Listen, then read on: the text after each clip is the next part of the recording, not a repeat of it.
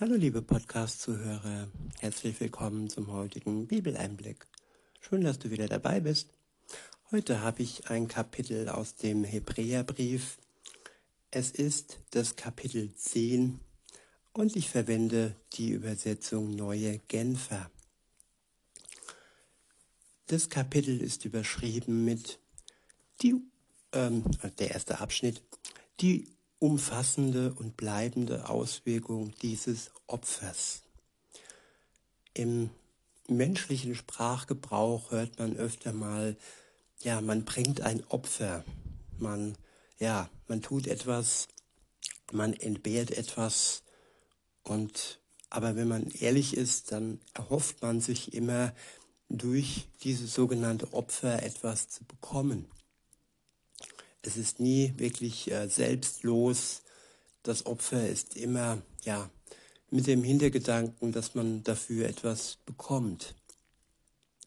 Im Alten Testament, im sogenannten Alten Bund, wurden sehr viele Opfer gebracht und das war immer wieder aufs Neue nötig. Es gab das erste Opfer, wo die Gesetze, die zehn Gebote mit ähm, dem Blut von Böcken und Lämmern besprengt wurde. Und ähm, ja, dann gab es ein Zelt, das man nur betreten konnte einmal im Jahr. Und man musste sich vorher reinigen mit dem Blut von Böcken und äh, Lämmern. Immer war es wieder nötig, sich äußerlich zu reinigen.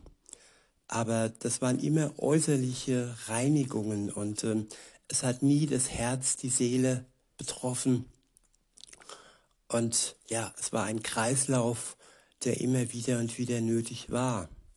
Auch heute befinden wir uns in solchen Kreisläufen, dass wir uns immer wieder aufs Neue martern und selbst in Gänsefüßchen auspeitschen und denken, ja, dass wir dann vielleicht ähm, wieder gerecht und geheiligt, gereinigt werden. Aber es sind alles äußerliche Dinge, und aus diesem Grund war es nötig, dass Jesus in die Welt kam. Ein für alle Mal hat er dieses, äh, ja, diesen Kreis äh, unterbrochen und uns wirklich eine Lösung gegeben. Er hat uns befreit. Er ist gestorben für die Schuld der Menschheit. Und jetzt liegt es an uns, dass wir dieses Opfer, dass wir sein Opfer anerkennen dass wir es akzeptieren und dass wir wirklich ihm dafür danken, dass wir jetzt nicht mehr äußerliche Taten tun müssen, um uns ja zu reinigen, dass er uns mit seinem Blut von unserer Schuld rein gewaschen hat. Ab Vers 1 heißt es, das Gesetz lässt also nur ein Schattenbild der künftigen Güter erkennen nicht deren wahre, nicht deren wahre Gestalt. Mit seinen Jahr für Jahr dargebrachten und immer wieder gleichen Opfern kann es die, die vor Gott treten, niemals völlig von ihrer Schuld befreien. Das Gesetz Gottes, die zehn Gebote und so weiter, ja, sie können uns niemals befreien. Sie weisen immer nur auf die Schuld und auf die Sünde hin. Sie sind ein Spiegelbild, ja, des Sündhaften in uns. Und sie können uns niemals frei machen von unserer Schuld. Sie sind nur Hinweis. Weiter heißt es in Vers 2, wenn es anders wäre, hätte man dann nicht schon längst aufgehört zu opfern?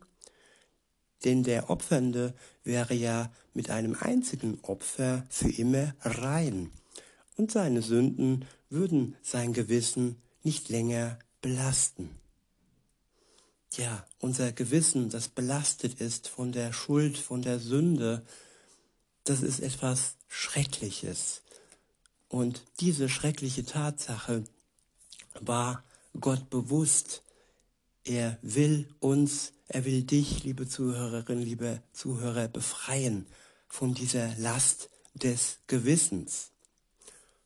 Weiter heißt es, Tatsache jedoch ist, dass die Menschen durch die Opfer alljährlich wieder neu in ihre Sünden, an ihre Sünden erinnert werden. Das Blut von Stieren und Böcken ist eben nicht imstande, Sünden wegzunehmen. Im Islam gibt es das Opferfest und auch ja die Juden feiern noch ihre Opfer und befinden sich noch im alten Bund, solange sie sich sie sich noch nicht ja Jesus das Opfer Jesus anerkannt haben. In Vers 5 heißt es, darum hat Christus, als er in die Welt kam, gesagt, Opfer und Gaben willst du nicht. Stattdessen hast du mir einen Leib gegeben. Gott hat seinem Sohn einen Leib gegeben. Ja, das wahre Opferlamm. Nichts mehr außerhalb, sondern ja, das göttliche Selbst wurde dahingegeben als einmaliges Opfer für die Schuld der Menschheit. Das ist Ostern und auch, ja, Karfreitag zugleich. Hingabe und Auferstehung. Und dadurch ist er hineingegangen, nicht in ein Zelt oder einen Tempel von Menschenhand gebaut. Nein, er war hier auf der Welt und hat alle Gebote befolgt und alle Gebote und das Gesetz erfüllt. Er war der Einzige und er wird der Einzige bleiben, der schuldlos gelebt hat. Und nur durch diese Reinheit war es ihm möglich, für uns dieses reine Opfer zu bringen. Er ging in den Tod und dann hinein in das himmlische Zelt und hat uns somit ja den Weg bereitet, den Weg in die Ewigkeit und hat den Tod überwunden und so können wir durch unseren Glauben auch den Tod überwinden. Er hat es möglich gemacht. Er schenkt uns, wenn wir das wollen, jetzt und hier und heute schon, nicht erst nach unserem Tod, nein, heute, wenn du es willst, liebe Zuhörerin, lieber Zuhörer, schenkt er uns ewiges Leben.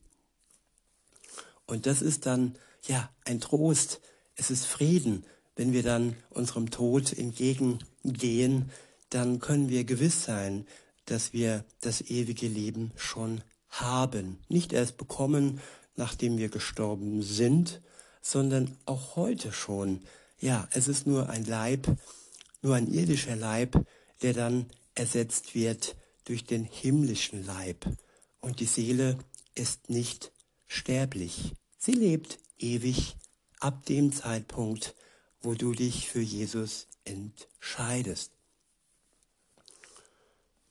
Weiter heißt es, an Brandopfern und Sündopfern hast du keinen Gefallen. Da habe ich gesagt, hier bin ich. Ich weiß, dass in der Schrift von mir die Rede ist. Und ich bin gekommen, um deinen Willen, o oh Gott, zu tun. Ja, in der Schrift war die Rede von Jesus im Alten Testament, wurde auf ihn hingewiesen. Und er kam so, um den Willen seines Vaters zu tun. In Vers 8 steht, Christus sagt also zunächst, Opfer und Gaben, Brandopfer und Sündopfer willst du nicht. Du hast kein Gefallen daran. Er sagt das, obwohl, er sagt das wohlgemerkt von den Opfern, die das Gesetz vorschreibt. Dann aber fährt er fort. Hier bin ich. Ich bin gekommen, um deinen Willen zu tun. Das bedeutet nichts anderes, als dass er die alte Ordnung aufhebt, um eine neue in Kraft zu setzen. Und mit Ordnung ist hier gemeint die Opferordnung. Die alten Opfer sind nicht mehr nötig, waren nicht mehr nötig ab dem Zeitpunkt, wo Jesus das letzte und entscheidende Opfer für die Menschheit gebracht hat. Es geht allein nur darum. Er hat jetzt keine Gebote aufgehoben, die dienen, wie gesagt, nach wie vor dazu, uns als Spiegel, um zu erkennen, um unsere Sündhaftigkeit zu erkennen. Es geht hier um die ganzen ähm, Opferriten, die beendet wurden. Und als Jesus gestorben ist, ist auch der Vorhang zerrissen. Der Vorhang im Tempel, der ja den Zugang zu dem Allerheiligsten versperrt hat. Durch den Tod Jesu sind wir in der Lage, gerecht vor Gott zu stehen. Weiter heißt es, das bedeutet nichts anderes, als dass er die alte Ordnung aufhebt, um eine neue in Kraft zu setzen. Und weil Jesus Christus den Willen Gottes erfüllt und seinen eigenen Leib als Opfer dargebracht hat, sind wir jetzt ein für allemal geheiligt. Wir sind es. Wenn wir ja Jesus im Glauben annehmen, sind wir geheiligt. Wir werden nicht erst noch geheiligt nach unserem Tod. Es beginnt jetzt und hier und heute. In Vers 11 heißt es, jeder andere Priester steht Tag für Tag am Altar um seinen Dienst zu verrichten und bringt unzählige Male die gleichen Opfer dar, die doch niemals imstande sind, Sünden wegzunehmen. Christus dagegen hat sich, nachdem er ein einziges Opfer für die Sünden darbracht, dargebracht hat, für immer auf den Ehrenplatz an Gottes rechter Seite gesetzt und erwartet daher und wartet seither darauf, dass seine Feinde zum Schemel für seine Füße gemacht werden. Ja, dieser Tag, dieser große Gottestag, an dem Jesus wiederkommt und an dem die Feinde Gottes ihm zum Schemel gemacht werden. Er wird kommen. Denn mit diesem einen Opfer hat er alle, die sich von ihm heiligen lassen, völlig und für immer von ihrer Schuld befreit. Ich wiederhole, denn mit diesem einen Opfer hat er alle, die sich von ihm heiligen lassen, völlig und für immer von ihrer Schuld befreit. Er hat nicht die gesamte Menschheit befreit, er befreit die, die an ihn, die an ihn glauben, die an dieses Opfer glauben, die dieses Opfer für sich persönlich in Anspruch nehmen. Das ist nötig, liebe Zuhörerinnen, lieber Zuhörer. Es ist kein universelles Befreien. Es ist ein persönliches Befreien, das in der oder aus der Beziehung zu Jesus heraus geschieht. Und ohne Beziehung kann keine Befreiung, ja, sein. In Vers 15 heißt es, das bestätigt uns auch der Heilige Geist. In der Schrift heißt es nämlich zunächst, der zukünftige Bund, den ich mit ihnen schließen werde, wird so aussehen. Und das stand im Alten Testament, nicht im Neuen. Und da stand, ich werde, sagt der Herr, meine Gesetze in ihre Herzen legen. Ja, am Anfang standen die Gesetze auf Steintafeln. Und nachdem Jesus für uns gestorben ist, ähm, liegen die Gesetze in unseren Herzen. Sie sind uns ganz nahe gekommen. Und das zeigt auch, dass sie nicht aufgehoben wurden, sondern ganz nahe und in unser Herz durch den Geist Gottes, der uns auch befähigt, sie auszuführen, ja, wurden sie in unser Herz gelegt, sobald wir mit Jesus in Verbindung treten. Ich wiederhole nochmal den Vers und fahre fort. Ich werde, sagt der Herr, meine Gesetze in ihre Herzen legen und werde sie in ihr Innerstes schreiben. Und dann heißt es weiter, ich werde nie mehr an ihre Sünden und an ihren Ungehorsam gegenüber meinen Geboten denken. Ich wiederhole, ich werde nie mehr an ihre Sünden und an ihren Ungehorsam gegenüber meinen Geboten denken. Wenn dir einmal eine Sünde vergeben ist, liebe Zuhörerin, lieber Zuhörer, dann wird Gott nie mehr an diese Sünde und an diesen deinen Ungehorsam denken. Er ist nicht nachtragend. Wenn er vergibt, dann vergibt er so, dass er nie mehr daran denkt, ähm, was geschehen ist.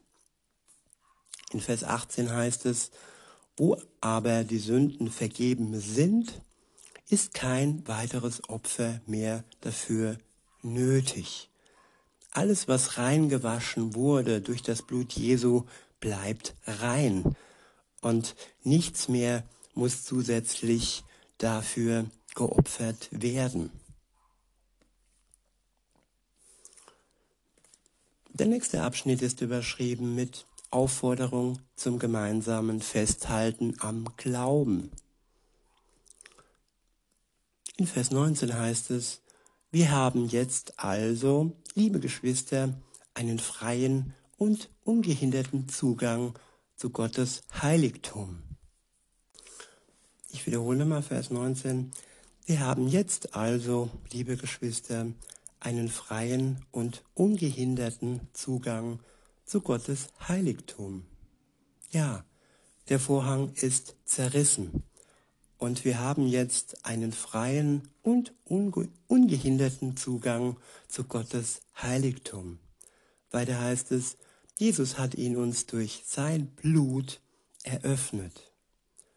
Durch, durch den Vorhang hindurch, das heißt konkret durch das Opfer seines Leibes, hat er einen Weg gebahnt, den bis dahin noch keiner gegangen ist. Ja, er hat den Weg hin in den Tod und aus dem Tod heraus gebahnt und hinein in den Himmel zu seinem Vater, wo er jetzt zu seiner Rechten sitzt. Er ist der Erste, der diesen Weg gegangen ist. Und wir können ihm folgen wenn wir an ihn und, sein, und an sein Wort glauben.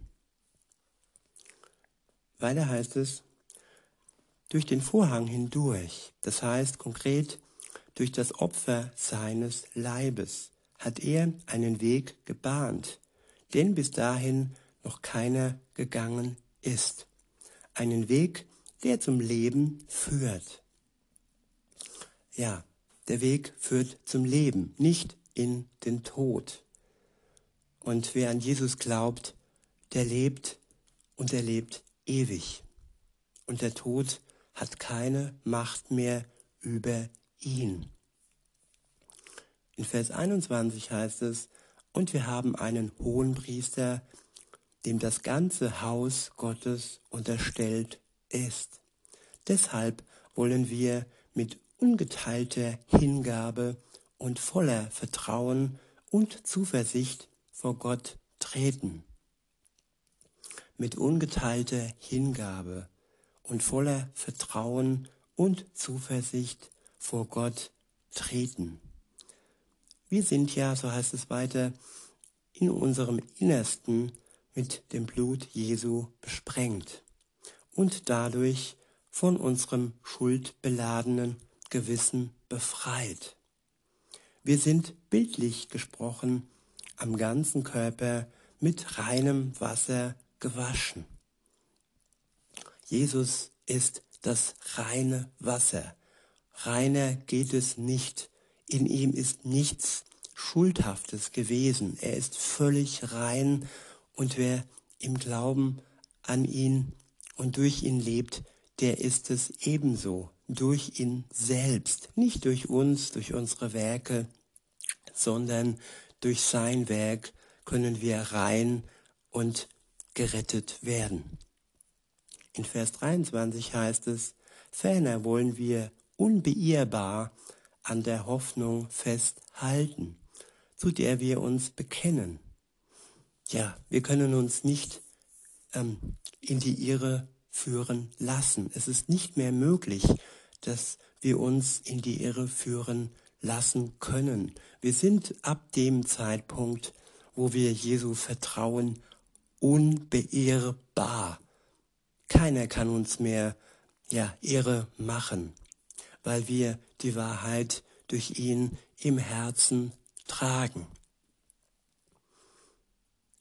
Weiter heißt es, zu der wir uns bekennen, denn Gott ist treu und hält, was er zugesagt hat.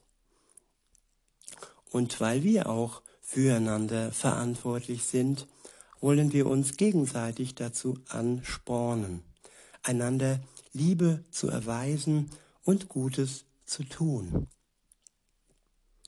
Deshalb ist es wichtig, dass wir unseren, dass wir unseren Zusammenkünften nicht fernbleiben, wie einige sich das angewöhnt haben, sondern dass wir einander ermutigen und das umso mehr, als wir, als wie ihr selbst feststellen könnt, der Tag näher rückt, an dem der Herr wieder kommt. Ja, Christen sollen zusammenstehen und sich nicht fernbleiben und ja, einfach die Hoffnung und die Freude in sich bewahren, dass der Tag des Herrn näher rückt, an dem er wieder kommt. Der nächste Abschnitt ist überschrieben mit die Missachtung, die Missachtung von Jesu Opfer und ihre Konsequenzen. In Vers 26 heißt es, wenn wir nämlich, nachdem Gott uns die Wahrheit hat erkennen lassen, vorsätzlich und fortgesetzt sündigen, verwerfen wir damit das Opfer Jesu, das einzige Opfer, das Sünden wegnehmen kann. Vorsätzlich sünden, sündigen heißt bewusst sündigen. Also nicht so, dass wir verführt werden und es uns später klar wird, dass wir etwas falsch gemacht haben, dass wir erneut gesündigt haben, vorsätzlich ist wirklich vorsätzlich. Es ist uns total bewusst. Und wer vorsätzlich sündigt, der begeht eine schwere Sünde. Aber wem die Sünde bewusst ist, der möchte nicht mehr sündigen und der braucht auch nicht mehr sündigen, wenn er die Kraft Jesu durch seinen Geist in sich in Anspruch nimmt. Denn diese Kraft ist stark und lässt uns widerstehen, so dass wir uns nicht mehr vom Teufel verführen lassen brauchen. Weiter heißt es, das einzige Opfer, das Sünden wegnehmen kann, ja, das ist Jesu. In Vers 27 heißt es, alles, was uns da noch bleibt, ist die schreckliche Erwartung des Gerichts, die Aussicht auf jenes verzehrende Feuer, dem Gott alle übergeben wird, die sich gegen ihn stellen. Ja, wer nicht für Gott ist, der stellt sich gegen ihn. Und wer sich gegen ihn stellt, der sündigt bewusst. Der macht sich sogar noch einen Spaß daraus zu sündigen und bespuckt alle, ob mit Spucke oder mit Worten. Und das macht ihn zum, ja, zum Gegner und zum Feind Gottes. In Vers 27 heißt es,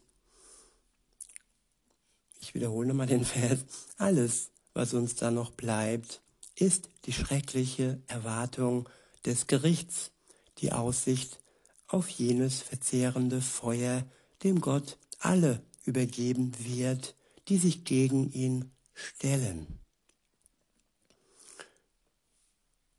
Es gab ja schon für den, für den keine Nachsicht, der sich über das Gesetz des Mose hinwegsetzte. Auf die Aussagen von zwei oder drei Zeugen hin musste er sterben. Wenn nun aber jemand die Ehre des Sohnes Gottes mit Füßen tritt, wenn er das Blut des Bundes entweiht, durch das er geheiligt worden ist und damit den Heiligen Geist verhöhnt, durch den er Gottes Gnade erkannt hat, meint ihr nicht auch, dass so jemand eine noch viel härtere Strafe verdient? Ja, das Blut Jesu verhöhnt und ihn so mit Füßen tritt. Das ist alles ein bewusster Akt. Aber ich bin mir sicher, wer einmal die Gnade Gottes gespürt hat und die befreiende Erlösung ja erlangt hat, dem ist es nicht mehr danach, zum Feind Gottes zu werden. Denn er gehört seiner Familie an. Er ist sein Kind, sein Sohn, seine Tochter. Und er weiß sich von ihm geschützt und fühlt sich zu ihm zugehörig. Und so wird er sich auch nicht mehr gegen Gott stellen wollen. Dies ist nur eine Warnung und dies soll uns keine Angst machen, liebe Zuhörer.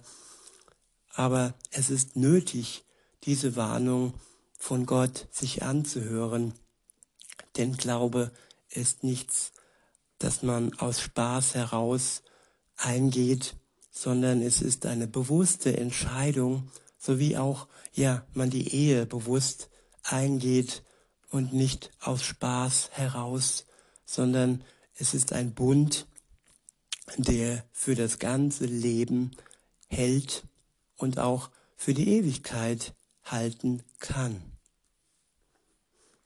In Vers 30 heißt es, wir kennen doch den, der gesagt hat, ich bin der Richter, der alles Unrecht straft.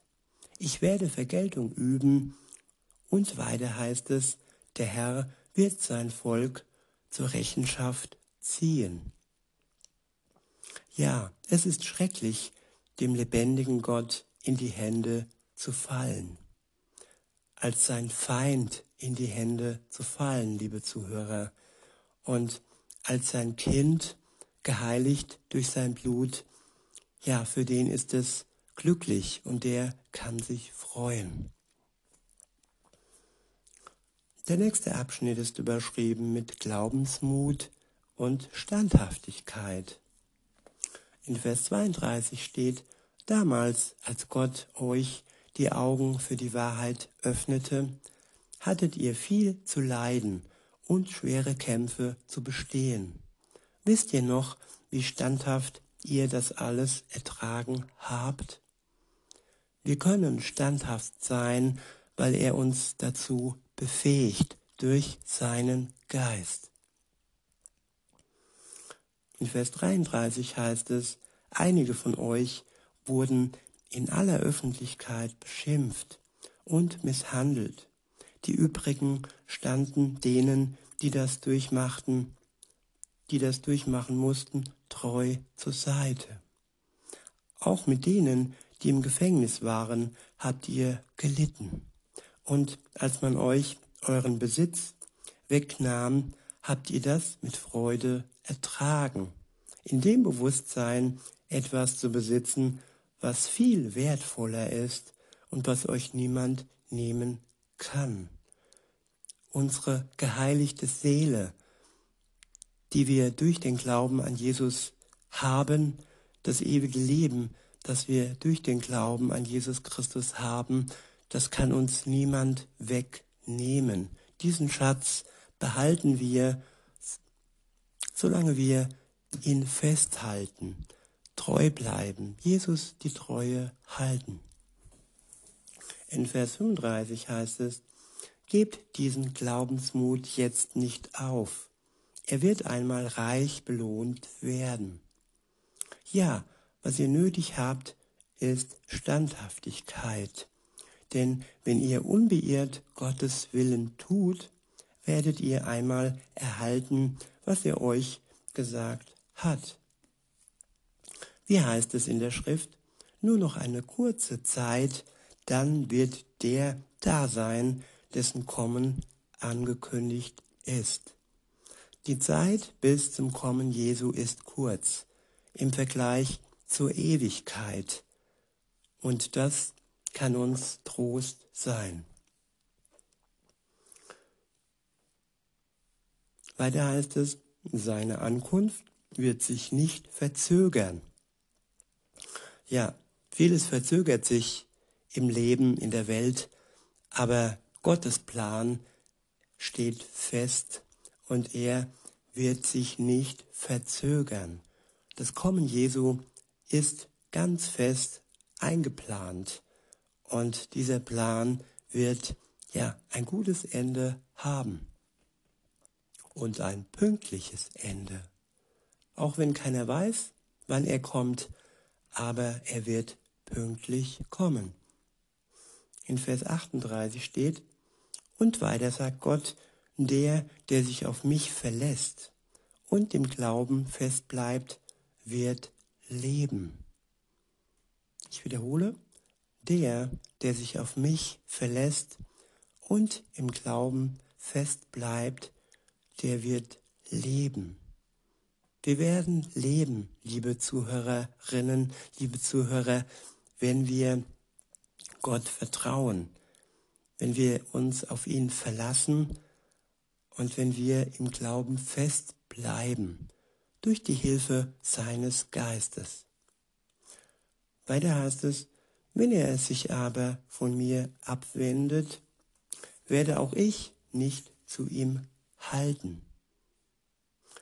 Ja, nur wenn wir uns zu ihm halten, nur wenn wir uns von Gott nicht abwenden, kann er auch zu uns halten.